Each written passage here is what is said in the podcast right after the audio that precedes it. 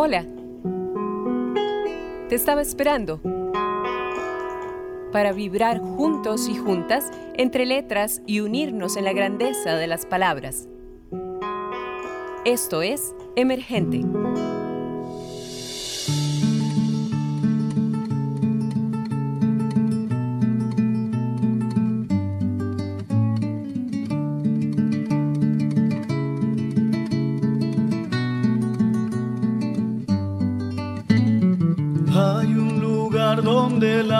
Se divide entre el dulce y lo salado, entre verde y azul profundo.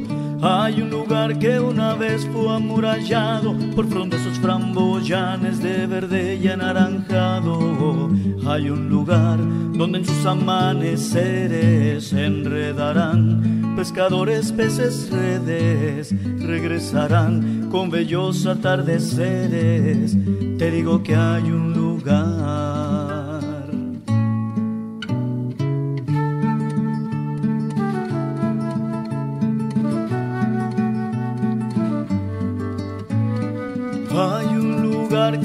te sacia todo el hambre con maíz de mil sabores, estrujadas y bocoles. Hay un lugar donde el mundo se divide entre azul y buenas noches, entre vuelve y no me olvides. Hay un lugar donde comerás pemoles, caminarás en playas con caracoles, navegarás por sus esteros y el río. Te digo que hay un lugar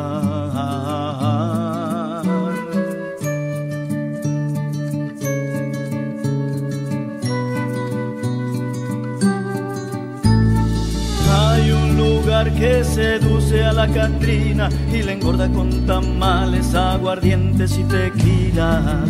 Hay un lugar que cuando se acaba el año, los niños cantan en casas para pedir el aguinaldo. Hay un lugar que en cualquier día del año saludarás a los amigos de antaño y encontrarás una vida de esperanza. Te digo que hay un lugar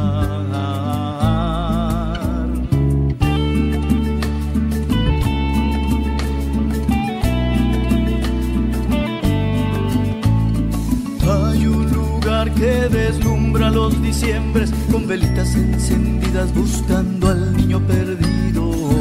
Hay un lugar que te envuelve con la magia de caimitos y de guayas que probarás cuando vayas.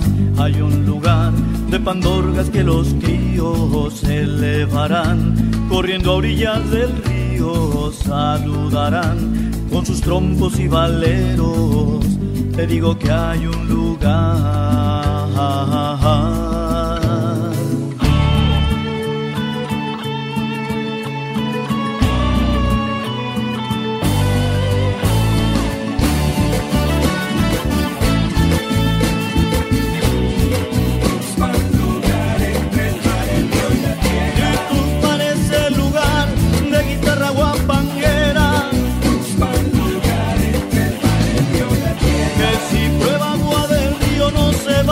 Por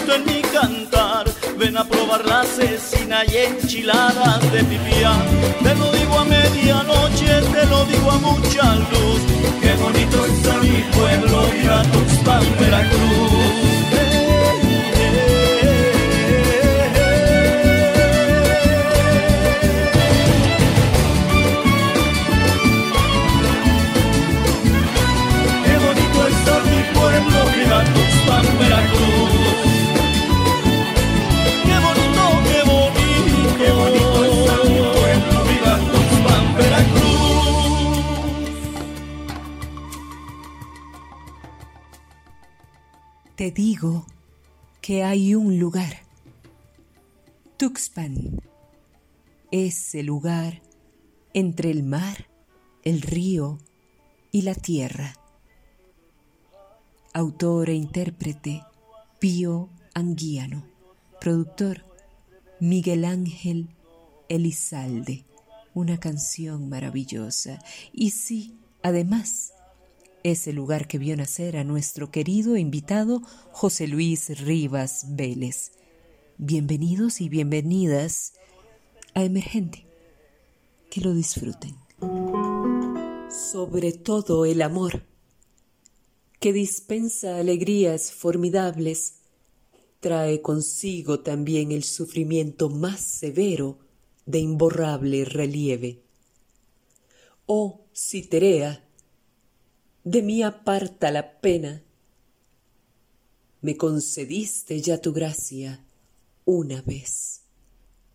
Ahora, como entonces, querría que dijeras, el que no sepa amarte de ti se alejará, barrido por un soplo.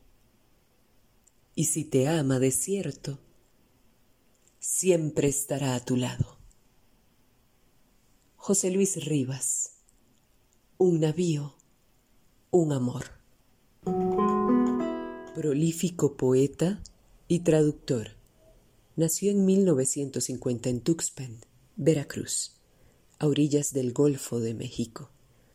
Entre sus más celebrados libros se cuentan Tierra Nativa, 1982, Premio Carlos Pelixer, La Transparencia del Deseo 1986, Premio Nacional de Poesía Aguas Calientes, Brazos de Mar 1990, Premio Javier Villaurrutia, Ras de Marea, Obra Poética 1975-1992.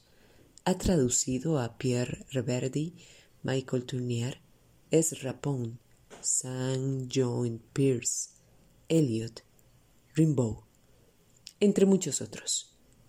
Ha sido miembro del Sistema Nacional de Creadores.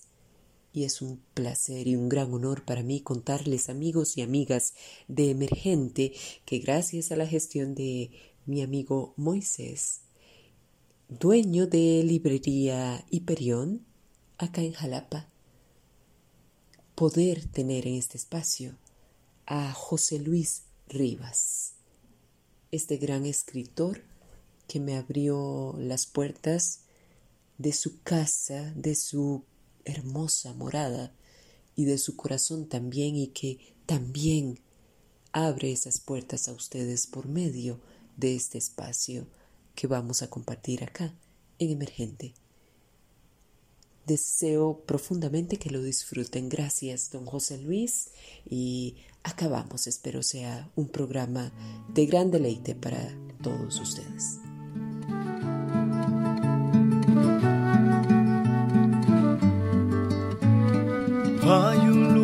Que te sacia todo el hambre con maíz de mil sabores, estrujadas y bocoles. Hay un lugar donde el mundo se divide entre azul y buenas noches, entre vuelve y no me olvides. Hay un lugar donde comerás pemoles, caminarás en playas con caracoles, navegarás por sus esteros y el río. Te digo que hay un Bienvenido, don José Luis Rivas. Muchísimas gracias por aceptar la invitación para participar de este nuestro espacio de emergente. Así que siéntase a gusto, siéntase como en casa, siéntase lo más bienvenido del mundo aquí con nosotros y nosotras. Don José, yo quisiera para empezar nos comentara cómo llega a usted la poesía o viceversa dentro de su vasta obra tiene algún consentido o consentida? ¿Sigue algún tema o hilo conductor en particular cuando escribe? Si la poesía pudiera explicarse, don José, ¿con cuál de sus textos la explicaría y cuál ha sido el principal reto en su labor como traductor? De niño mi madre solía recitarme fábulas de Fedro, de Iriarte y otros autores.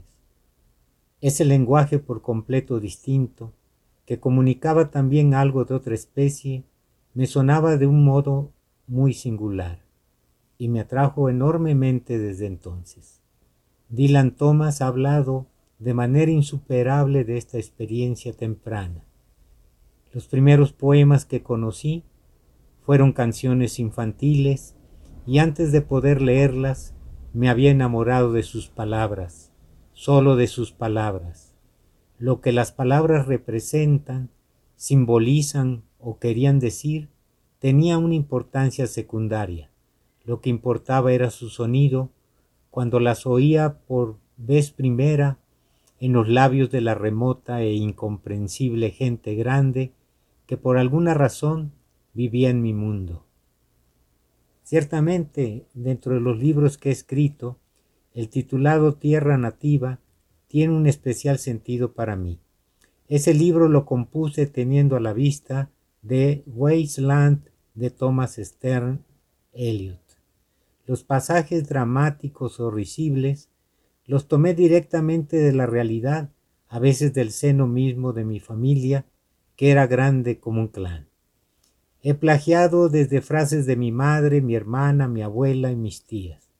Plagio familiar, que quede claro. El problema con todos esos elementos heteróclitos fue armar algo así como un libro. Creo que ha sido cuestión de entorno. El hilo conductor consistió en componerse una madriguera, igual que la comadreja que va a parir. He tenido la fortuna de haber nacido en un pequeño puerto del norte de Veracruz, a mitad de la centuria pasada, dueño entonces de una feracidad rayana en lo paradisiaco.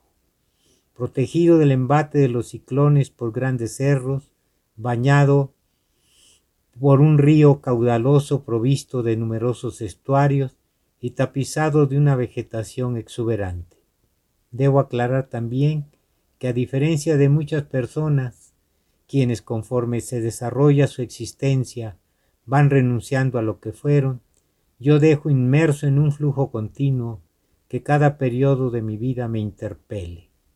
Con todo, creo haber sido algo injusto para con el resto de mi historia al haberle concedido un culto, un culto particular a mi infancia. Hay, por lo demás, algo maravilloso en la poesía Tan raro y precioso es su secreto que nunca nadie ha conseguido definirla. Al traducir poesía también se crea. No hay otra edad en la traducción. El que traduce está creando su propia obra. Por eso hay elección y por eso traducimos a aquellos poetas que dicen lo que nosotros queremos decir.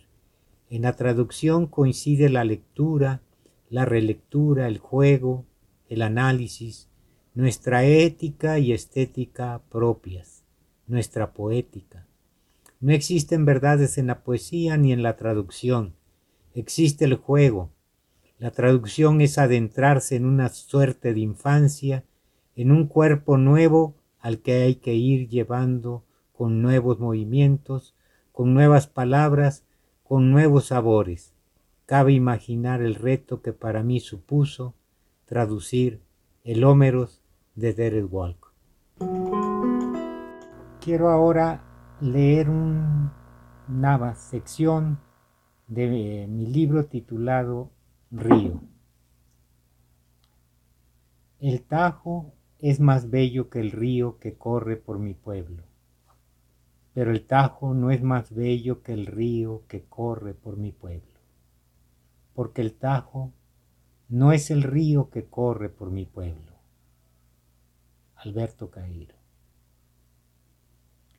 Y todavía balsa por tu sueño, igual que una tonina, el río de tu infancia caudalosa, y un pez aguja de cristal hilvana con su hocico, el musgo terciopelo de la margen, donde se estrella a veces blando el oleaje y si una lancha de motor cruza dando tumbos hasta la otra orilla, entonces se abre una flor, radiosa espuma. ¿Te acuerdas, oh prodigio, de aquella agua tan clara, acostada a la sombra de soñolientas lanchas, ancladas en el muelle como potros atados a un horcón en el lindero de dos fincas. Aún tienes por delante como un sueño por soñar el río transparente de tu infancia, el río subterráneo de tu sangre tumultuosa. Tus ojos lo devoran con blando canalete que va trazando una estela en el agua a su balsa, a su balsa de varas de mangle atadas con bejuco. Ah, el río era azul, verde o dorado, y al caer de la tarde, a los pétalos del crepúsculo, mezclaba flores de framboyán. Oh, prodigio, rodeado de calor por todas partes, era un islote de frescura un oasis donde se emposaban los aparejos de bogar y los de ver. Te hablaba siempre de ti, de lo que has olvidado de tus sueños. Te hablaba siempre de tú y su rumor subía hasta los cerros a buscarte. Y cuando a su llamada tú presto acudías, en vez del mágico tapete, ponía a tus pies aquella arca construida con varas de mangle y con bejuco. Y noche a noche, el sueño antes de zarpar, recitaba el listado de Noé, y no había prisa porque quedara nadie fuera, pues que los escogidos lo eran por amor, por su amor a los soles y a las palmas temblorosas de la tarde, y al escándalo de las ranas en el zarzal, y al estrépito de los tordos en los guayos y el sueño que creías perdido surca ahora aquel río y te despierta con un silbo.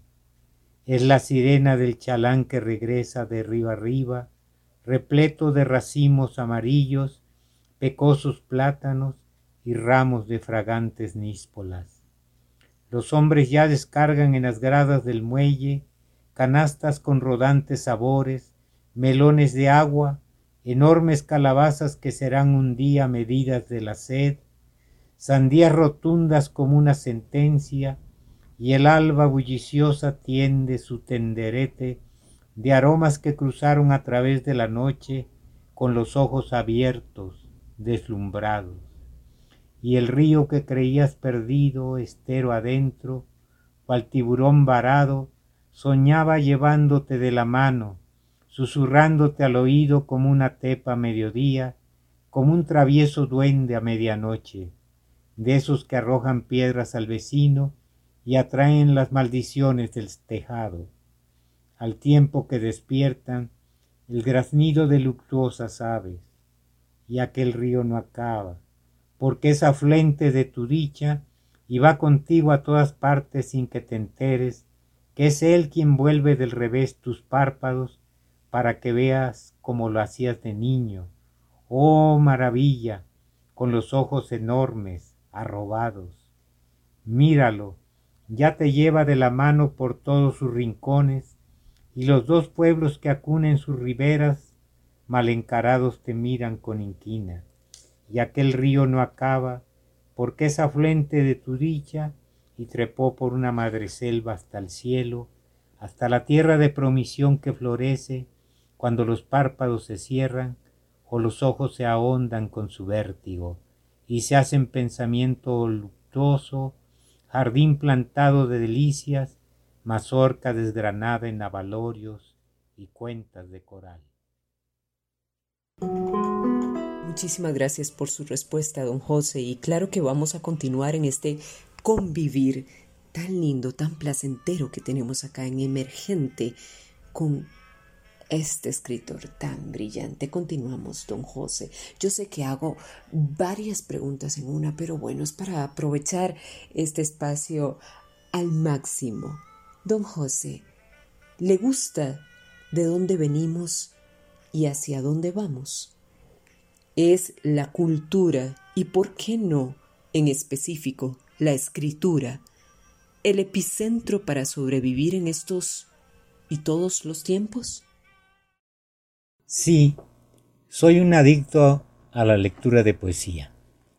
Cada vez que un texto me impresiona, En mi cabeza se da un sinfín de sucesos de orden mental, de índole fabulable, confabulable. Me cuesta un gran esfuerzo seguir leyendo sin prestar oídos a esos fantasmas no convocados que se despiertan reclamando atención para sí, pues su testimonio trata siempre de imponerse y lo que es peor, de dejar constancia de su actividad por escrito. Y ello tal vez porque toda actividad poética es doble. La poesía se lee, se escucha, se dice y se escribe. La relación entre el ejercicio de la lectura y el de la escritura es inseparable y de naturaleza dialéctica. Todo lector de poesía reescribe mentalmente el poema que lee o escucha y casi siempre desea escribir a su vez para él y para los otros. A mí me pasa que al tiempo de leer un libro de poemas que me resulta sobrecogedor, no puedo seguir leyéndolo sin escribir de mi mano otro texto, presumiblemente de orden poético y en el mismo diapasón, y lo hago ya a orillas del primero, ya en una hoja aparte. Ese tejido, pues, es como una extensión del rizoma o de la enredadera en que me veo entonces convertido. Así, veo brotar del texto originario raíces o ramas adventicias que sólo detienen su crecimiento para permitir la reanudación de la lectura, la cual más adelante se interrumpe a su vez dando pie a nuevas prolongaciones, de modo que sin la lectura de la poesía, la existencia, mi existencia resulta harto vacía. Y claro que sí, así vamos a continuar en este convivir maravilloso entre las respuestas de nuestro invitado de lujo y el escuchar de parte de, de, su propia voz, de su propio sentir, este material tan valioso, tan hermoso de don José Luis Rivas. Don José, seguimos, seguimos, y ah, para continuar a modo de pregunta y comentario también, ¿de qué manera es la poesía contemporánea amétrica, exploratoria? ¿Y es buena esa manera de ser? A lo que me refiero es que este tipo de poesía, más que la mayoría de poesía del pasado, incorpora y revela el proceso de pensamiento-sentimiento, sentimiento-pensamiento, en vez de centrarse más exclusivamente en sus resultados y al así hacerlo, explora o puede explorar la experiencia a manera de un modo que no es enteramente nuevo, pero es o puede ser valioso en su sutil diferencia de enfoque, valioso tanto como testimonio humano y como experiencia estética. ¿Qué nos cuenta don José? Bueno, pienso que en este terreno hay que tener en cuenta una sentencia nada más y nada menos que de don Rubén Darío. La música es de la idea muchas veces cosa que concuerda con el credo del poeta imaginista inglés Richard Aldington, quien tenía, según sus propias palabras, una gran fe en el verso libre como método poético y señalaba que la poesía, la gran poesía, ha sido escrita en verso libre, coros áticos, secuencias medievales, drama isabelino, y que lo importante es que el método pueda ser ahora no un mero discurso, sino el mejor medio para expresar lo que uno quiere decir. Pensaba también que el ritmo o la cadencia era totalmente inherente a la emoción del poema. La poesía ha sido siempre un medio dúctil que acompaña al hombre en todos los esfuerzos para extender el horizonte de su conciencia, tanto hacia el mundo exterior como hacia el mundo interior. Si en buena parte la poesía moderna al tiempo de escribirse se pregunta cómo es ella posible, esto me parece una manera más de indagar en la condición humana. Conviene al respecto recordar estas palabras de Robert Duncan. La experiencia poética es avanzar tan lejos como uno pueda tan lejos como uno se atreva hacia una aventura. La voluntad de cambiar en poesía es algo así como una condición para el descubrimiento. El mismo Duncan decía, yo hago poesía como otros hombres hacen la guerra o el amor, o crean estados o hacen revoluciones, para ejercitar todas y cada una de mis facultades. Es el suceso de su presencia en el mundo como prueba irrefutable. Así pues, ni qué decir tiene. La escritura de la poesía supone siempre una aventura de orden estético y una apuesta de carácter ético, que pone en juego al ser entero de las personas.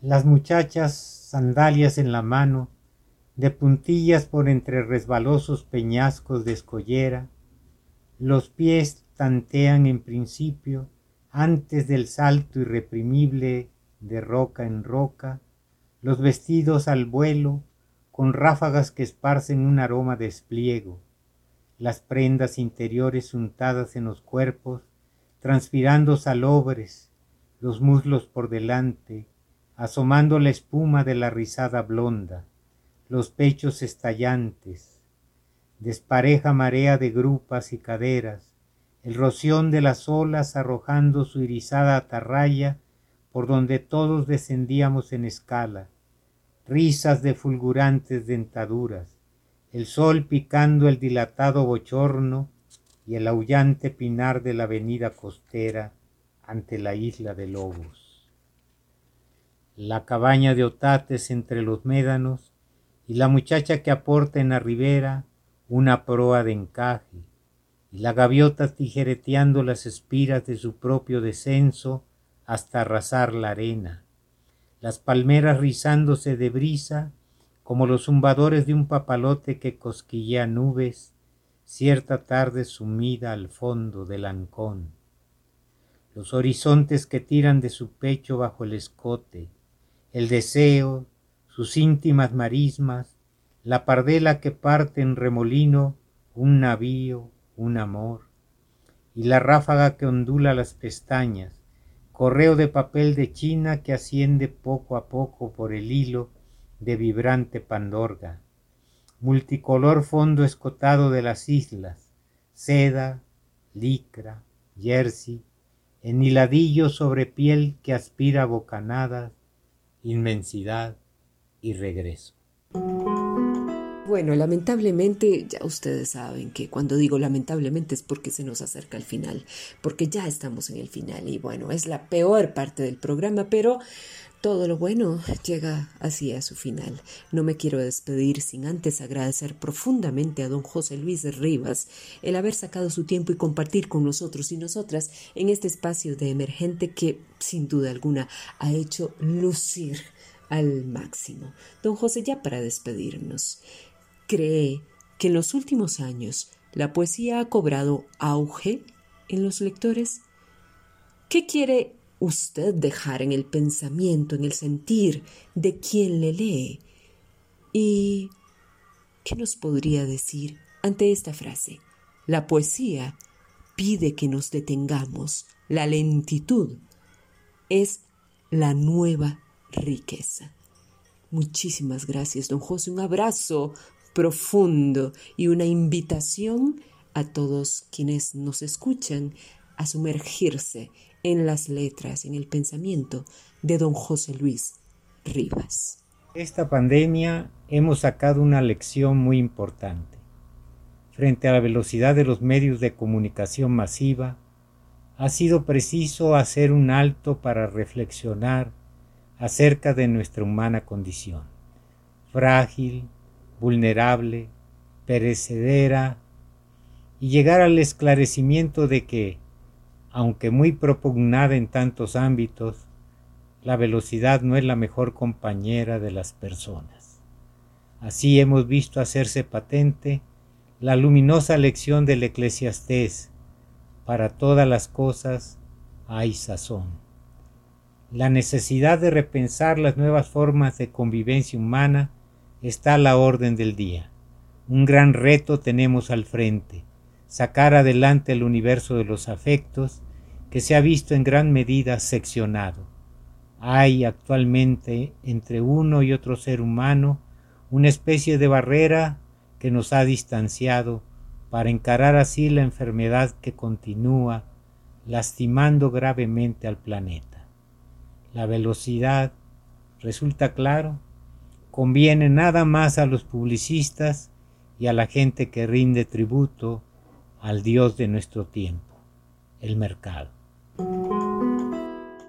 Gracias a todos y todas por estar.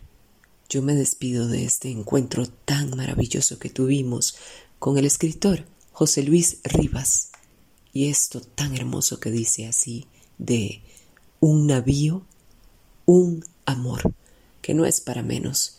Este en la página 18. Nada ordinario me parece el hombre que se sienta de cara a la mar tumultuosa y bebe en calma su cerveza en medio del rubumbio de la choza de Otates. Me oye hablar, pedir una bebida y quedarme sin voz al tiempo que lo veo. Siento que me recorre por toda la piel un licor incandescente. No encuentro qué decirle, la lengua se me seca. Nada veo ni escucho salvo un redoble frenético en mis oídos. Me sobrecoge el frío y enseguida el calor.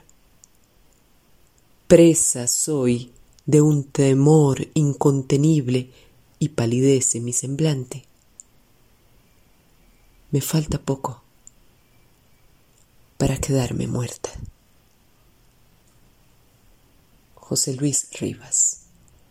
Un navío, un amor. Emergente, un programa en coproducción con Radio U, Universidad de Costa Rica.